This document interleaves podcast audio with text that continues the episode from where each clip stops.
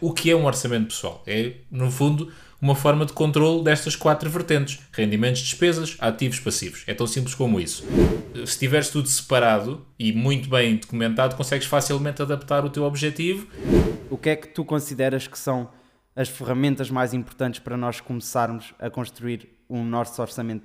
Eu, neste momento, se eu tiver um ordenado de 1500 euros, por exemplo, que é estável, que eu sei que todos os meses ganho 1500 euros, eu posso assumir um compromisso para pagar 1000, 1000 euros daqui a 6 meses.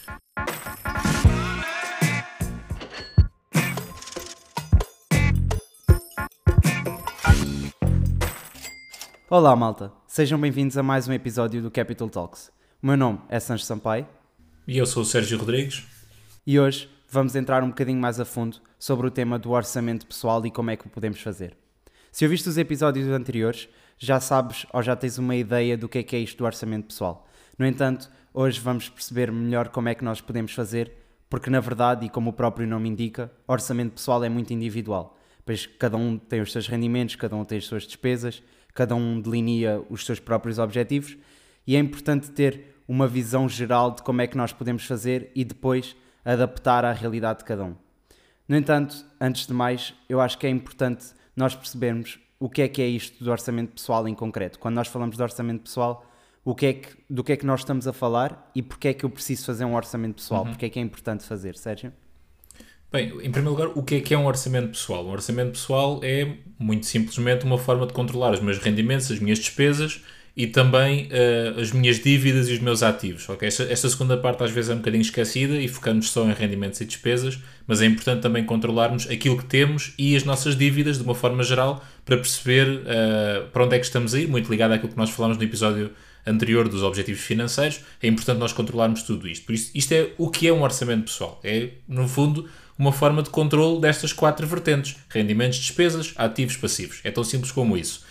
Porquê é que é preciso fazer um orçamento pessoal? Para sabermos exatamente onde é que estamos a ganhar o nosso dinheiro, onde é que o estamos a gastar, o que é que está a acontecer com ele, um, e tudo isso porque só percebendo exatamente o que é que estamos a fazer com ele e como é que ele está a fluir dentro da nossa carteira, digamos assim, é que vamos conseguir implementar algum tipo de medidas para melhorarmos a nossa situação financeira, seja por aumentar o nosso, o nosso património, seja por redução de dívidas, seja por aumentar os rendimentos, seja lá o que for.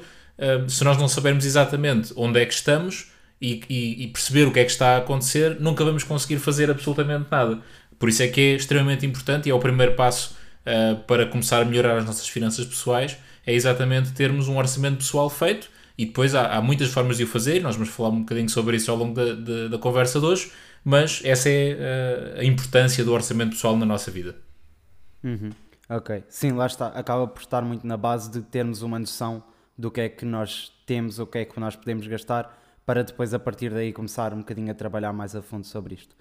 Uh, e, e, esta parte do saber depois onde é que podemos gastar, eu sei que elas estão um bocadinho relacionadas, mas eu gostava que me dissesses a diferença entre um orçamento financeiro e um planeamento financeiro. Porque elas, às vezes, até eu próprio acabo por meio que um, não conseguir distinguir bem ou misturá-las um bocado, mas eu sei que elas são coisas diferentes. Mas quais são as diferenças entre as duas? O, o, orçamento financeiro, no fundo, é uma ferramenta de planeamento financeiro. Okay? O planeamento financeiro é uma coisa muito mais abrangente. Eu posso planear financeiramente muitas coisas um investimento, a compra de uma casa, eh, uma compra, um casamento, sei lá, tudo o que seja, eh, tudo o que implique eu planear dinheiro, porque eu sei que tenho um determinado objetivo, seja ele qual for, ehm, ou então até analisar a rentabilidade de um determinado investimento, por exemplo, um investimento imobiliário, tudo isso é planeamento financeiro, ok? Tudo o que inclua, tal como o nome indica, planear finanças eh, para um determinado objetivo é planeamento financeiro. Uh, o orçamento financeiro é uma ferramenta do planeamento, ok? Eu posso ter o meu, o meu fecheiro Excel, vamos, vamos dizer assim para simplificar, que é o meu planeamento financeiro, onde eu tenho várias folhas e cada folha tem um determinado objetivo, um determinado uh, modo de funcionamento, seja lá o que for. E uma dessas folhas é o orçamento financeiro, onde eu calculo os meus rendimentos, as minhas despesas e que depois, por sua vez, vão ou alimentar ou ser alimentadas por todas as outras folhas do meu planeamento financeiro.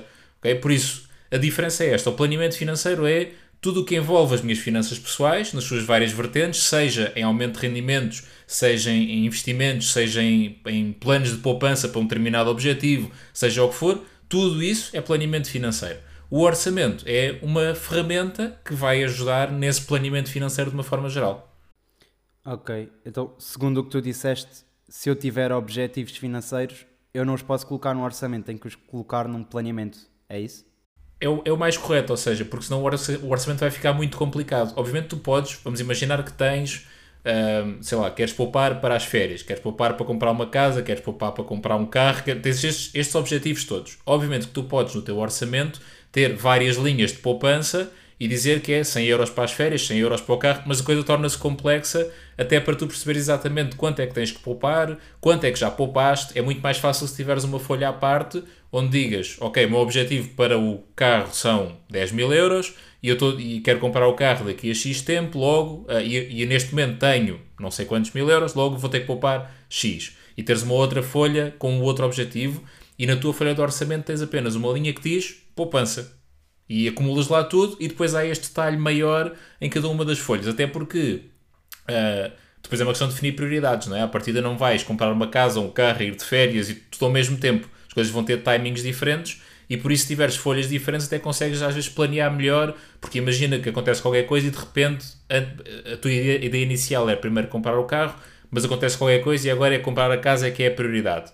Ok? Tu, se tiveres tudo separado e muito bem documentado, consegues facilmente adaptar o teu objetivo e canalizar mais dinheiro para a casa do que para o carro, por exemplo. Se tiveres tudo junto, numa, na, ou na mesma linha na, no orçamento, ou então em várias linhas, a coisa torna-se um bocadinho mais, mais complexa. Por isso, o orçamento é uma coisa muito mais, na minha opinião, mensal, ok? E tu todos os meses registras os teus rendimentos, as tuas despesas, tens o histórico, tens o planeamento do futuro, tens isso tudo, mas é uma coisa muito mais mês a mês o planeamento financeiro são coisas que podem demorar anos. Lá está, nós já falámos, por exemplo, tivemos aqui um episódio de independência financeira. Planear a minha independência financeira é um planeamento financeiro. Eu posso ter uma folha especificamente para planear a minha independência financeira, por exemplo. Certo. Ok, então, indo agora mais para dentro desta parte do orçamento financeiro, um, o que é que tu consideras que são as ferramentas mais importantes para nós começarmos a construir um nosso orçamento pessoal? O que é que é aquela base de materiais que nós precisamos para começar a construir este orçamento? Bem, para mim a melhor ferramenta continua a ser o, o velhinho Excel, uh, porque funciona perfeitamente, é muito customizável, ou seja, como, como disseste bem logo no início, cada pessoa tem rendimentos diferentes, despesas diferentes, realidades diferentes, uh, objetivos diferentes, e o Excel permite customizar tudo isso. Porque na verdade o, o, um orçamento pessoal, lá está, tenho que ter um sítio onde eu registro os meus rendimentos, um sítio onde eu registro as minhas despesas e um sítio onde eu registro as minhas poupanças ou os meus investimentos. É só isto. Mas, por isso, o Excel eu consigo, eh, na verdade são três linhas, não é? Mas eu depois consigo ter mais detalhe se eu quiser, consigo ter menos detalhe, consigo agrupar de formas diferentes, consigo fazer uma coisa mais complexa, mais simples. O Excel permite tudo isto uh, partindo de uma base relativamente simples, que são estas três linhas, rendimento, despesa, poupança, a partir daí eu ir partindo aquilo e construindo à medida do que eu realmente quiser e da complexidade que eu lhe quiser dar. Uh, mas quem não quiser, o Excel tem uma série de ferramentas, aplicações para telemóvel que existem, que funcionam. O problema é que elas são relativamente fechadas, ou seja, têm um modo de funcionamento uh, que pode funcionar para umas pessoas e para outras não. E se eu tiver, por exemplo, duas contas bancárias, eu numa folha de Excel rapidamente duplico aquilo para uma folha exatamente igual para controlar duas contas e numa aplicação de telemóvel, pelo menos daquelas que eu conheço e que testei, nem sempre é assim tão simples. Uh, é difícil encontrar uma, uma, aplicação que tenha simultaneamente orçamento e investimentos e ativos e passivos e controlares tudo na mesma aplicação. Eu, pelo menos até agora, ainda não encontrei. Pode estar aqui uma boa, uma boa oportunidade de negócio, quem sabe, criar aqui uma aplicação ou um site, algo do género, que o faça. Por isso é que eu sou fã do Excel, uso uh, desde que comecei a tomar conta das minhas finanças, já lá vão quase 15 anos daqui a pouco, continuo a usar. Obviamente o Excel foi evoluindo, hoje em dia é uma coisa mais complexa do que era, mas para mim faz sentido e tenho a flexibilidade. Se daqui a outros 15 anos já quiser uma coisa muito mais simples, simplesmente mudo o Excel e, e está feito. Uh, na verdade, para quem não estiver minimamente confortável com nenhuma destas ferramentas, um papel e uma caneta também serve, e uma calculadora ao lado no limite serve. Lá está. Eu desde que consiga escrever onde é que recebo o meu dinheiro, onde é que eu gasto, quanto é que eu poupo, funciona. obviamente que é mais difícil, não é? Até principalmente depois fazer ali ajustes no meu orçamento, se eu gastei mais numa determinada categoria, digamos assim, se eu tiver em papel e caneta é mais difícil, mas faz-se. Por isso, na verdade, não é, não é uma desculpa. A, a falta de ferramenta ou a falta de, a, de uma forma de controlar o meu orçamento não pode ser uma desculpa porque, no limite, um papel e uma caneta serve. A partir daí há um, um mundo de opções, mas pronto, na minha opinião, o Excel é, é a minha ferramenta privilegiada, sem dúvida.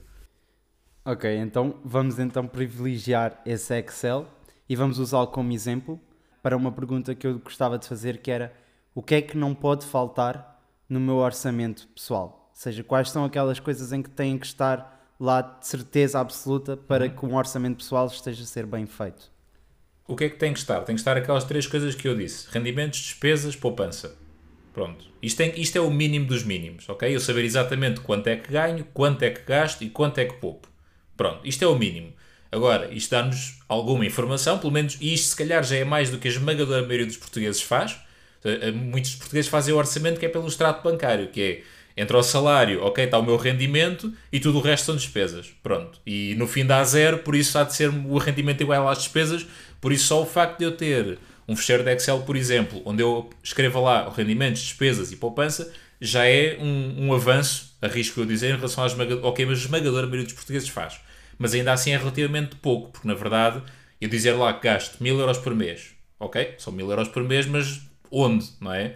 Por isso, a parte das despesas, eu, para mim, considero um mínimo, eu também dizer uh, onde é que eu gasto, ok? Dizer as, as, categorias, dizer renda de casa, contas, eh, carro, telemóvel, supermercado, seja o que for, ou seja, ver essas categorias onde eu sei, ok, o meu total, os meus gastos totais foram 1000 euros, mas destes 1000 euros, 500 foram na renda, 200 foram no supermercado, 100 foram nas contas.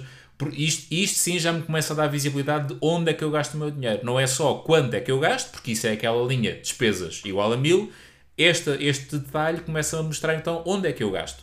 E isso é extremamente importante para perceber onde é que eu eventualmente posso ou tenho que cortar. Porque nós já, já falámos um bocadinho sobre isso. Quando percebemos que estamos ali numa situação financeira delicada, o, o, a forma mais rápida de melhorar é cortar despesas, porque é imediato. Não é? Eu corto ali uma despesa qualquer imediatamente ganhei aquele dinheiro.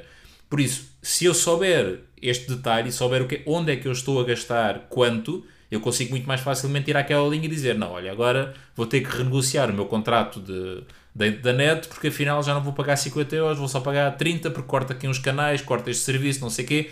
Isto, isto não é possível fazer se tu só tiveres despesas mil, porque não sabes o que é que lá está. Por isso, mínimo dos mínimos é o meu rendimento.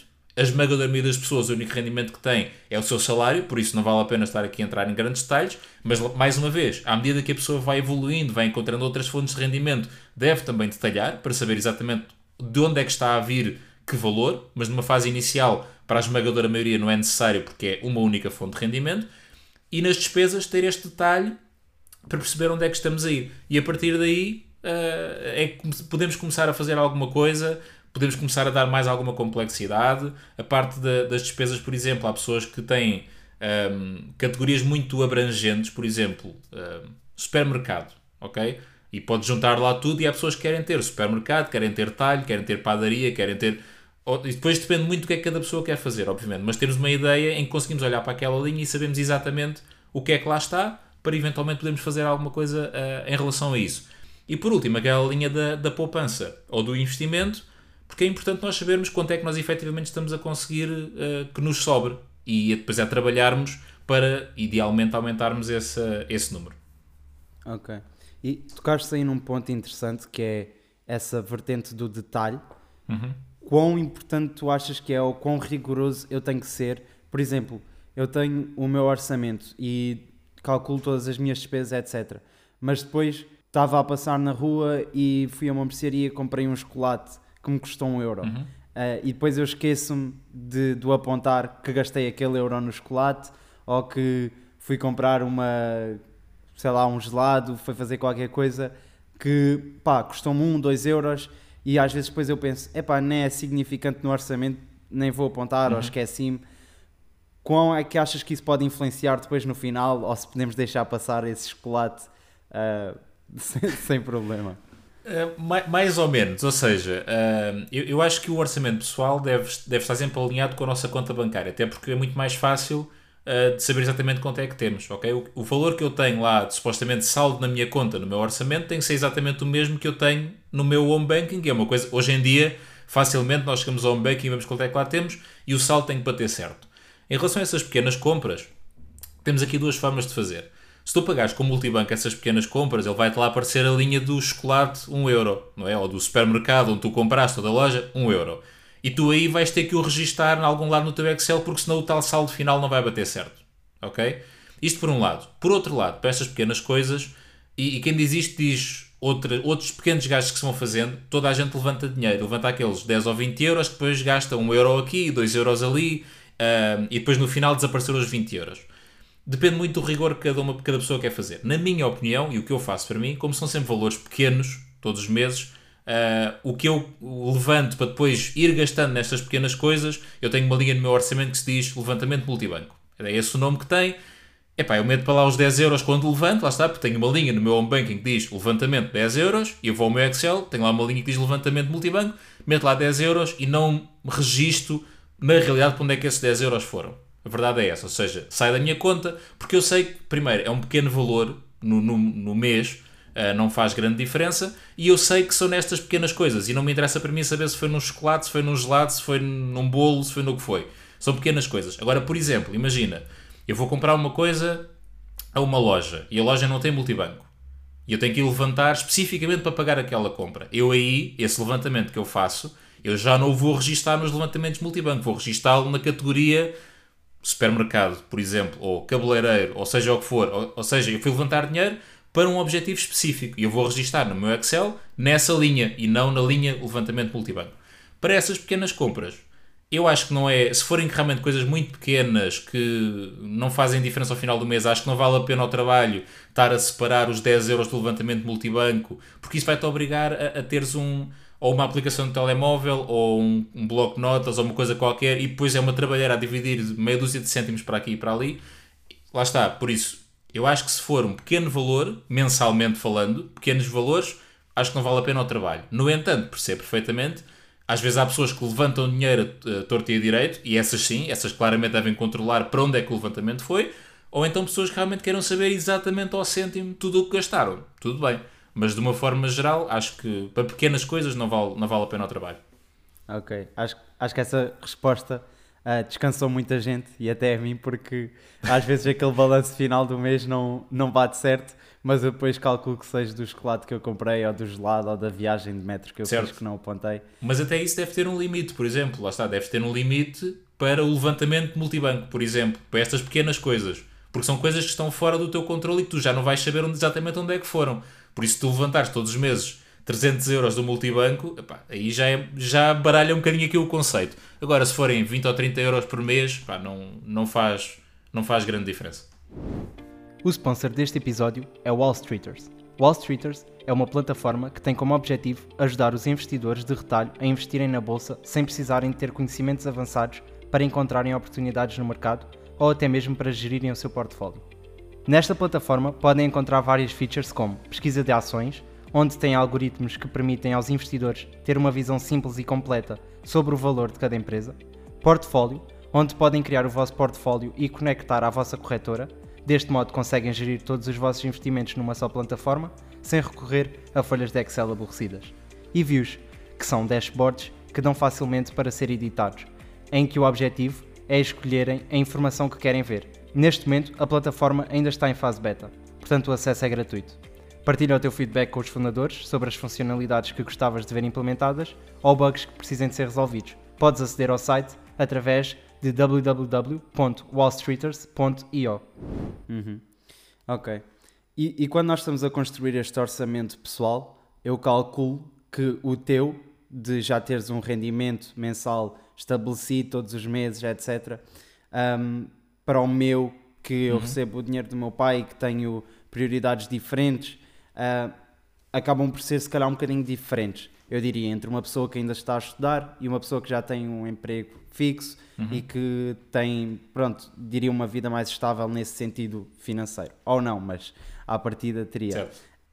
E qual é que tu achas que é a diferença ou quais são os cuidados que devemos ter entre um orçamento pessoal para uma pessoa que está a estudar, está na universidade, e uma pessoa que já está no mercado de trabalho, que já tem, que já tem uma vida mais eh, uhum. fixa, digamos, mais definida? Bem, na verdade, o fundamento é exatamente o mesmo, ou seja, um orçamento é sempre rendimentos, despesas, poupanças. Pronto, o que é que muda? Obviamente é a quantidade de rendimentos, a estabilidade desses rendimentos, a, a quantidade de, de, fontes desses rendimentos, mudam nas despesas exatamente a mesma coisa, obviamente uh, com uma pessoa que já tenha uma casa, tenha filhos, etc., obviamente tem muito mais despesas do que um estudante, um, mas o conceito é exatamente o mesmo, o orçamento funciona da mesma forma.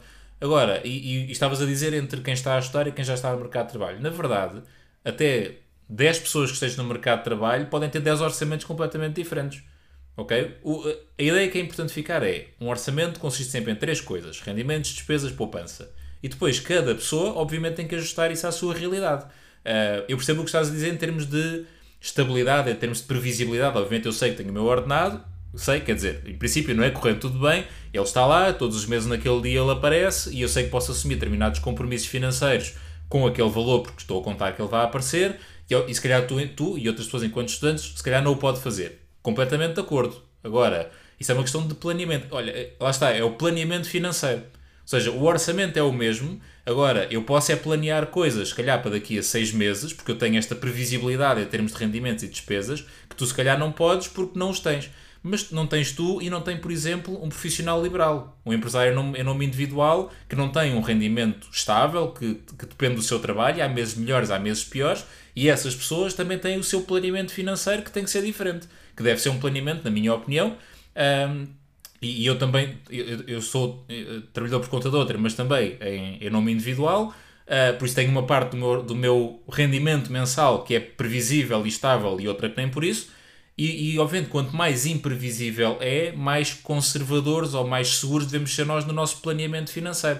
Ok? Eu, neste momento, se eu tiver um ordenado de 1500 euros, por exemplo, que é estável, que eu sei que todos os meses ganho 1500 euros, eu posso assumir um compromisso para pagar 1000, euros daqui a 6 meses, porque está tudo bem, não é? Em princípio, os meus 1500 euros todos os meses vão existir. Se eu for um profissional liberal ou se não tiver um rendimento fixo e que varia entre os 700 e os 2000, eu se calhar aí já tenho que ter mais algum cuidado em assumir um compromisso financeiro para daqui a 6 meses de 1000 euros, porque pode, pode calhar um mês em que eu ganho só 700. Mas até aí é um planeamento. Porque eu, o que eu tenho que fazer é, então, os meses até lá, eu, se eu ganhar mais do que isso, então vou reservar uma parte maior desse meu rendimento para conseguir assegurar esse meu compromisso daqui a seis meses. Por isso, isto é, isto é a, a magia, digamos assim, do, do, orçamento e do planeamento financeiro. É olharmos para as nossas contas uh, e sabermos o que, é que, o que é que já aconteceu, tentarmos prever da melhor forma o que é que poderá vir a acontecer e fazer todo esse planeamento. E o que muita gente acha que é, eh, que é uma prisão, que é uma seca, estarmos a olhar aqui para o orçamento e agora limitar custos, é na verdade uma liberdade muito grande. Nós podermos eh, planear a nossa vida e sabermos exatamente onde é que nos podemos mexer, saber que, ok, eu daqui a um ano quero fazer uma determinada coisa, logo tenho que me orientar aqui de uma determinada forma para o conseguir fazer. Na verdade, é até um descanso muito grande, não é de todo uma prisão, não é de todo. Uh, minimizarmos a nossa, a nossa vida e os nossos gastos. Muito pelo contrário, quando se planeia, consegue-se fazer muito mais coisas do que quando não se planeia. E acho que isso é uma mensagem importante a passar às pessoas que, que ainda não têm o seu, uh, o seu orçamento pessoal, que estão agora a começar, é que fazer um orçamento é muito mais libertador uh, do que às vezes pode parecer. Ok, yeah. faz sentido. Uh, e eu sei que estes, depois de todos estes orçamentos que nós fazemos, há vários métodos para utilizarmos, não é? Nós já falámos um, num episódio sobre o método 50, 30, 20, no entanto, há vários outros métodos. Eu lembro-me de já ter visto sobre o 60, 10, 10, 20, que é o modelo, ou do Art Anchor. Pronto, existem vários métodos e isto acabam por ser métodos ou metodologias que nós podemos utilizar para construir o nosso orçamento, orçamento pessoal da maneira que eu acho que se adapta melhor à nossa realidade. Mas eu gostava que tu falasses assim das principais e quais são as diferenças entre elas uh, e de que modo é que nós devemos analisar qual é que nos serve melhor a nós. Certo. Bem, eu diria que em termos de métodos de orçamento há aqui dois grandes grupos. Há o, os, os, métodos mais fechados, e por exemplo estavas a falar do 50-30-20, do 60-10-10-20, ou seja, são coisas que têm percentagens definidas e nós já vamos falar um bocadinho sobre eles, mas são métodos fechados neste sentido, ou seja, têm objetivos, têm percentagens, tu sabes onde é que podes, podes ou deves apontar o teu orçamento. Um, isto é um, um, uma forma. A outra forma é o que normalmente se chama orçamento zero, em que no fundo não há. Uh, eu não lhe quero chamar rigor, porque obviamente existe rigor, mas não há objetivos definidos, não há uma, uma lógica, não há uma regra. Tu todos os meses começas do zero e todos os meses fazes o teu melhor uh, naquele mês para cumprir os teus objetivos. Pronto. Não, o orçamento zero, para mim, honestamente, não funciona. Há muita gente com quem funciona e ótimo. Isto é a mensagem número um. Qualquer um funciona desde que seja bom para a pessoa e a pessoa consiga trabalhar com ele, atingir os seus objetivos, seja lá o que for. Qualquer método funciona, desde que funcione para a pessoa, é um bom método. Uh, o orçamento zero, para mim, tem esta dificuldade, que é o não haver uma regra, ou seja, fazer o meu melhor todos os meses é uma coisa um bocadinho vaga, não é? E, e ainda por mais para quem estiver a começar, o melhor é um conceito ainda mais difícil de perceber o que é que eu consigo fazer. E daí eu achar que, para a esmagadora maioria das pessoas, e principalmente para quem está a começar, métodos mais fechados, que tenham estas percentagens de objetivo, são muito mais simples porque dão-te dão objetivo, dão-te uma regra, dão-te uma coisa a apontar e não apenas e só a teu uh, bom senso, digamos assim. Nestes, nestes métodos mais fechados, falaste nos três que para mim, na minha opinião, são os, são os principais. Uh, o 50-30-20 nós já, já falámos anteriormente, mas de uma forma muito resumida, nós dividimos os nossos gastos, uh, ou as nossas saídas de dinheiro, melhor dizendo, em três grandes grupos. 50% das nossas saídas de dinheiro são para as nossas despesas essenciais, renda de casa, água, luz, uh, créditos que tenhamos, etc. 30% são para as nossas despesas uh, não essenciais, ou seja, o que se chama os desejos, os jantares fora, as férias, essas coisas assim. Uh, os, os levantamentos multibanco para os chocolates e para os gelados, por exemplo, entra aqui nestes 30%. E por último, os 20% são destinados a, a, poupança e investimento. Okay? Por isso, de uma forma muito resumida, uh, é isto. O outro método que tu falaste, o 60, 10, 10, 20, é mais complexo, mas a lógica é mais ou menos a mesma. A diferença é que são 60% para custos básicos, ou seja, aquelas necessidades, 20% para, para os desejos e 20% para as poupanças ou investimento, se bem que são divididas em 10% para curto prazo, uh, que é como quem diz para gastar, ou seja, estou a poupar para gastar numa determinada coisa, é, uma, é um planeamento que eu faço, e os outros 10% para eventualmente nunca gastar, ok? Por isso aqui dividem-se em, em vez de ser em 3 grupos, dividem-se em 4, mas a lógica mantém-se, as porcentagens mudam ali um bocadinho, em vez de ser 50-30 são 60-20, mas a lógica mantém-se mais ou menos igual. Um, e, e, essa, desculpa, antes diz, de diz. passar para a próxima, e essa aí quando tu tens os 10% para curto prazo e os 10% para longo prazo, dirias que eu, por exemplo, os de curto prazo eu não devia investir e os 10% de longo prazo seriam para investir? Por exemplo, sim, ou seja, depende, depende aqui da, da poupança, uh, ou, ou, depende do objetivo, aliás, o objetivo de curto prazo um, comprar uma casa, por exemplo, pode ser comprar uma casa daqui, pode ser comprar a casa dos meus sonhos daqui a 10 anos. Ok? Continua a ser uma poupança que eu faço para gastar. É daqui a 10 anos, 10 anos não é um curto prazo, mas ainda assim é para gastar. Aqui a diferença não é necessariamente curto prazo, longo prazo, é se é para gastar ou não. Se eu tenho um objetivo específico para aquele dinheiro ou não, ok? Uh, e, por exemplo, comprar uma casa daqui a 10 anos é um objetivo específico para o qual eu tenho que acumular dinheiro. Mas 10 anos é um prazo muito interessante para investir, porque é um prazo suficientemente grande para os, os, os investimentos darem alguma rentabilidade. Obviamente, isto é muito complexo, não é, uh, não é assim tão simples como se são 10 anos é bom investir, se for só 2 já não, a coisa é mais complexa do que isso. Mas aqui a, a, diferença que se faz é: eu vou, tenho um objetivo para gastar este dinheiro ou não.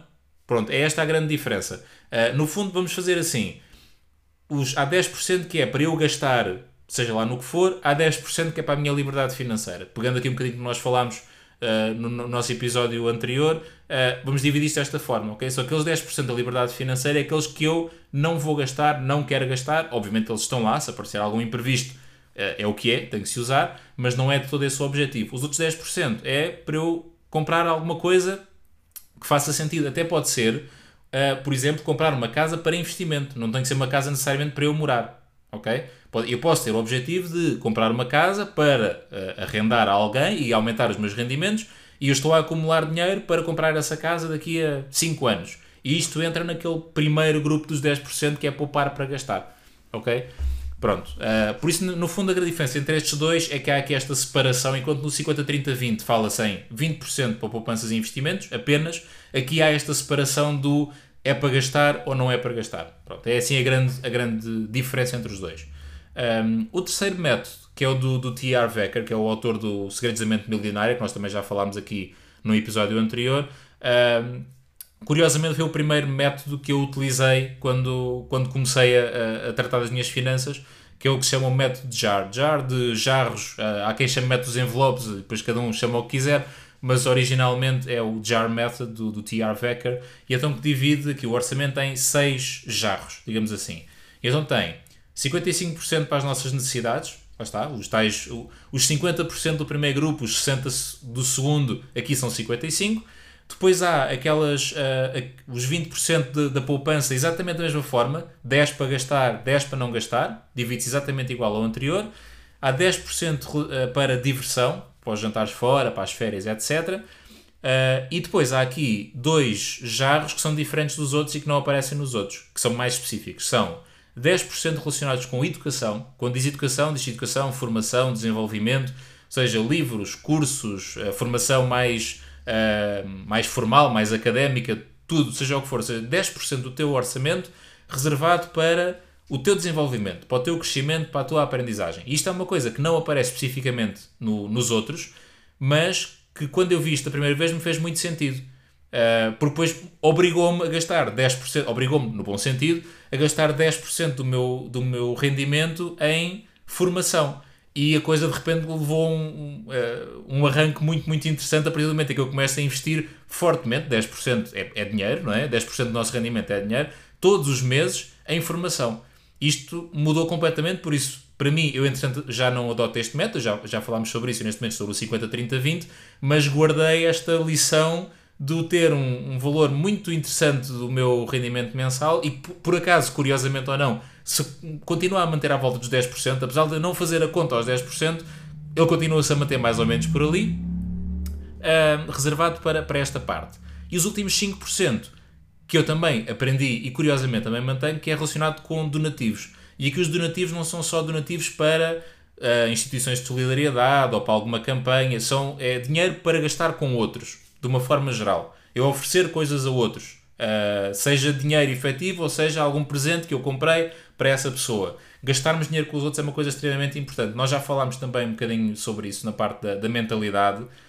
Um, e aqui é, é, é, muito importante nós reservarmos uma parte do nosso dinheiro para usar com os outros. Usar, porque há sempre alguém que tem menos do que nós, uh, há sempre alguém que precisa de algo que nós até temos e que podemos dispensar, e por isso nós reservamos uma pequena parte, aqui estamos a falar de 5% do nosso rendimento para gastar com outros, é ótimo. E a verdade é que, tal igual como a educação, eu entretanto já não tenho no meu orçamento pessoal uh, os 5% estritamente reservados para aquilo, mas o facto de ter durante ali alguns, uh, se calhar uns 2, 3 anos talvez, em que usei este método TR Vecker até depois o adaptar ao 50, 30, 20, ganhei este hábito. Uh, e, e é uma linha que está no meu orçamento constantemente, todos os meses, e que realmente, e depois faço as contas e, e sem querer, realmente estou ali sempre à volta dos 5% uh, todos os meses com, com outros. O que é que se vê aqui de uma forma geral nisto tudo? E agora, se, se calhar, quem, quem nos ouviu acha que são muitas percentagens e muita complicação. O que é que se vê que é sempre igual? A famosa regra daquele matemático italiano chamado Pareto, que é os 80-20. Em todos eles tens gastas 80%, poupas 20%. É tão simples como isto. Pronto. Uh, pois há quem complica um bocadinho mais, não é? Divide os 80 em mais ou menos categorias, os 20 em mais ou menos categorias, mas todos eles seguem esta lógica: gastar 80 e poupar 20. Isto não é novidade. Isto em livros, uh, em livros já de, O Homem Mais Rico da Babilónia, por exemplo, que é um dos, um dos livros também conhecidos sobre, uh, sobre finanças pessoais, etc., fala-se sobre isso. Por isso, quem quiser simplificar e começar por uma versão muito, muito simples, é gasta 80% do que ganha e poupa 20% do que ganha e pronto. E já está, está feito. E depois a partir daí, se quiser, vai dando mais complexidade a estas coisas e vai dividindo de uma outra forma. Na verdade, o que, o que interessa é haver uma percentagem destes 20% da poupança, eu acho que são o objetivo. Se conseguires mais e, e se quiseres viver uma vida mais, mais uh, frugal, uh, tudo bem, e, e, aumentas. Se não conseguires, começas com menos, mas os 20% acho que é aquele número ideal que te permite uh, ter uma vida confortável e gastar o teu dinheiro e viveres tranquilamente sem grandes constrangimentos no, no que queres fazer, mas ao mesmo tempo consegues acumular uma quantidade de, de dinheiro suficiente. No limite, pá, qualquer coisa funciona desde que a pessoa se consiga entender com aquele, com aquele sistema e sinta que está a sinta e, e veja que está a evoluir, então qualquer um funciona. Ok, acho que podemos dar por terminado uh, esta parte por aqui. Já sabem que acaba por ser estes métodos os eh, mais utilizados para ajudar a construir ou para ajudar a visualizar a melhor maneira de construir o vosso, o vosso orçamento. E, e agora, relativamente à nossa primeira rúbrica da pergunta da comunidade, esta foi-nos uh, feita de maneira direta através do, do nosso Instagram, por mensagem, e vem-nos do Abel, que mandou uma mensagem que desde já obrigado, Abel, por teres mandado uma mensagem a dizer que acompanhaste o que acompanhas o podcast desde o início e que estás a gostar. Um, e a pergunta do Abel é: quais os melhores sites barra livros para aprender sobre investimento para alguém que não tem muitos conhecimentos na área? Bem, um, os melhores sites livros. Bem, o site da Meu Capital é, é, um, bom, é um bom ponto de partida. Uh, este podcast é um bom ponto de partida. Uh, há muitas pessoas, e já falámos também um bocadinho sobre isso, há muitas pessoas a partilhar conteúdo de muito valor nas redes sociais, etc.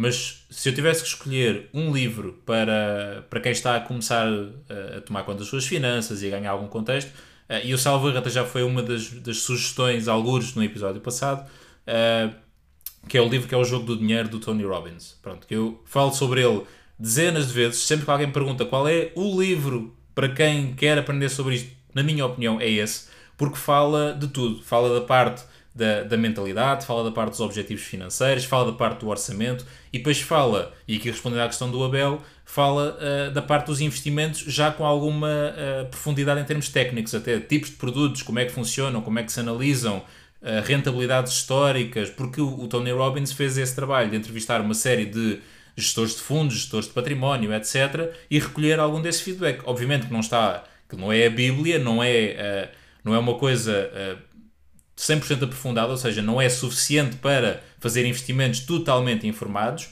mas é claramente um bom ponto de partida. Para quem não está muito por dentro, para quem quer começar a fazer alguma coisa e, e a aprender, então o livro está escrito de uma forma impecável porque diz exatamente isso.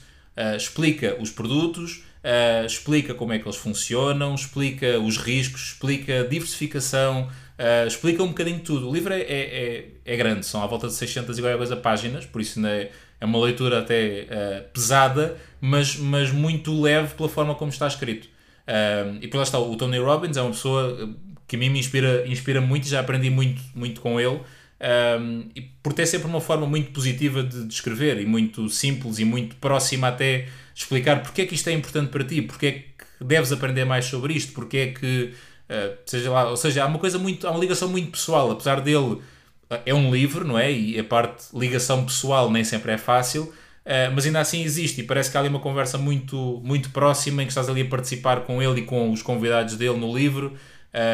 Por isso, se eu puder recomendar um único livro, é, é esse, O Jogo do Dinheiro, do Tony Robbins. Ok. Abel, espero que tenha ficado respondido e que seja útil. E agora, relativamente à nossa notícia da semana, o que é que nos traz desta vez? Bem, notícia da semana não é bem uma notícia, uh, é mais um, um artigo. Um, ehm, e é um artigo que, que, por acaso fui eu próprio que escrevi para, para o meu capital aqui há, há pouco tempo, exatamente sobre isso, sobre a gestão do orçamento pessoal e especificamente sobre o método 50-30-20, que como já falámos é o, é o, método que eu, que eu uso e que explico com mais, um, ehm, com mais capacidade, se quisermos usar essa, essa expressão, é a experiência que eu tenho. Uh, e, e, nesse artigo temos exatamente tudo isto que estivemos a falar, ou seja, o que é que são rendimentos, o que é que são despesas, ativos, passivos, o 50-30-20, uh, como é que se pode fazer se o 50-30-20 não bater certo, porque é normal, a pessoa faz o seu orçamento e as porcentagens não batem certo com isto, tem lá algumas técnicas de como é que pode uh, ajustar uh, estas porcentagens para chegar, chegar ao seu objetivo e no fundo tem mais alguma informação sobre, sobre isso que estivemos aqui a falar durante esta meia hora, mais ou menos, um, para continuar aqui neste, neste estudo sobre este método de orçamento pessoal, para depois a pessoa possa, um, de uma forma ainda mais informada, fazer o seu primeiro orçamento, começar a trabalhar, eh, que isso é o, é o, é o mais importante. Nós estamos aqui a falar sobre orçamento pessoal, há, há artigos, há livros, há tudo isto, mas se a pessoa depois não fizer absolutamente nada e ficar só na parte do aprender e depois não aplicar, então os resultados não vão aparecer e a pessoa não vai sair do mesmo sítio. Yeah. Ok, então fica aqui uma boa sugestão para, para explorarem, porque e agora é um, meio que uma, uma dica da minha parte, que é analisarem bem os três métodos uh, antes de escolherem um, não é a partida por olhar por eles que, que vão decidir logo qual é o que querem escolher, até porque acabei por, eu acabei por experimentar os três antes de, de decidir qual era o que fazia mais sentido para mim e pronto, o artigo do Sérgio é, um, é, um bom, é uma boa maneira de analisar o 50-30-20. E agora, relativamente à nossa última rúbrica, qual é que é a sugestão que nos trazes? Bem, a sugestão uh, é novamente um livro. Uh, Está-se a tornar assustadoramente repetitivo, eu sei. Vou, vou, vou me esforçar para nas próximas vezes ser, ser diferente. Uh, mas lá está, como eu já disse, acho que mais do que uma vez, para mim os livros continuam a ser a grande fonte de, de informação, a grande fonte de formação, até se quisermos. Por isso, um, o livro que, que eu tenho para, para propor esta semana foi o livro que eu falei há bocadinho, quando estávamos a falar sobre o orçamento, que é O Homem Mais Rico da Babilónia, do George S. Clason. Um, e então é um livro que, sou-te muito honesto, não gosto muito da forma como ele está escrito, porque ele está em forma de história, ou seja, porque é, é a história de um. Uh, não querendo aqui fazer um grande Uh, um grande spoiler, mas uh, no fundo é, é, a história de um homem muito rico e de, de, dos, seus, ensinamentos que dava às pessoas das várias populações, etc. Uh, e então está muito escrito nessa forma de história. É a história dele a passar por várias aldeias, vilas, a, a contactar com diferentes desafios financeiros e a passar o seu conhecimento. Por isso, em termos de forma de escrita, não sou honestamente propriamente fã, mas o conteúdo é espetacular porque tem tudo tem gestão do orçamento pessoal, lá está, tem uh, a história do poupar dinheiro, porque no fundo ele no livro até fala por cada 10 moedas recebidas gastas apenas 9, por isso até são 10% de poupança e não 20, mas a lógica mantém-se. A lógica do uh, aumentar as fontes de rendimento, uh, o cuidado que devemos ter com as dívidas que temos a outras pessoas, por isso, isto tudo, uh, o conteúdo é, é ótimo. Eu adoro o conteúdo. A forma, há pessoas que gostam, há pessoas que não gostam, isso é natural, mas em termos de conteúdo, é um conteúdo muito bom, lê-se muito bem. A verdade é essa, o livro é relativamente pequeno e está muito ligado com o que já falámos nestes episódios uh, e já dá aqui algumas luzes também com o que ainda vamos falar no futuro. Um, por isso, neste momento, e como ele também fala muito da gestão do orçamento, gestão do rendimento, gestão das despesas no livro, fala-se sobre isto e então achei que era um, uma boa sugestão para, para o nosso episódio. Ok, fica a dica. Eu, por exemplo, um, gosto imenso de quando, são, quando o livro passa uma mensagem e um conteúdo através de uma história. Mas pronto, isso vai pronto, então, sempre. Possivelmente vais adorar um. o, livro. Yeah. Yeah. Não, eu, já li, é, eu gostei ah, então imenso pronto, de, É um dos exemplos de como ele conta uma história através de. Passa uma mensagem através de uma história que quer contar, então isso para mim é mais fácil depois para, para lembrar e para visualizar Uh, mas pronto, lá está, isso depende sempre de cada um, uh, nada como experimentar e, e, ver, porque acredito que haja na maior parte das bibliotecas se não quiserem arriscar comprar. E finalizamos assim o nosso episódio, mas antes de acabar, gostava de hum, vos premiar por terem, ouvido, por terem ouvido até ao fim o episódio e nós vamos deixar na descrição um, um Excel base para vocês começarem a trabalhar o vosso orçamento pessoal depois vocês personalizam através de todas as dicas que fomos dando este, durante este episódio, mas eh, é um bom passo, é um bom primeiro passo para começarem a trabalhar o vosso orçamento pessoal. Para além disso, já sabem, podem dar sempre um rating ou partilhar o episódio se gostaram do conteúdo e se acham que acrescenta valor a alguém que vocês conheçam. Podem também acompanhar as notícias, esta, como, esta do Sérgio, como muitas outras, através do Daily da Meu Capital. E se gostavas de estar mais por dentro do podcast e apoiar mais o, o nosso Capital Talks, podes ser patrono. Nós temos duas modalidades de subscrição, das quais tu podes escolher qual é que se adapta mais a ti. E muito obrigado por teres ouvido mais um episódio. Até à próxima.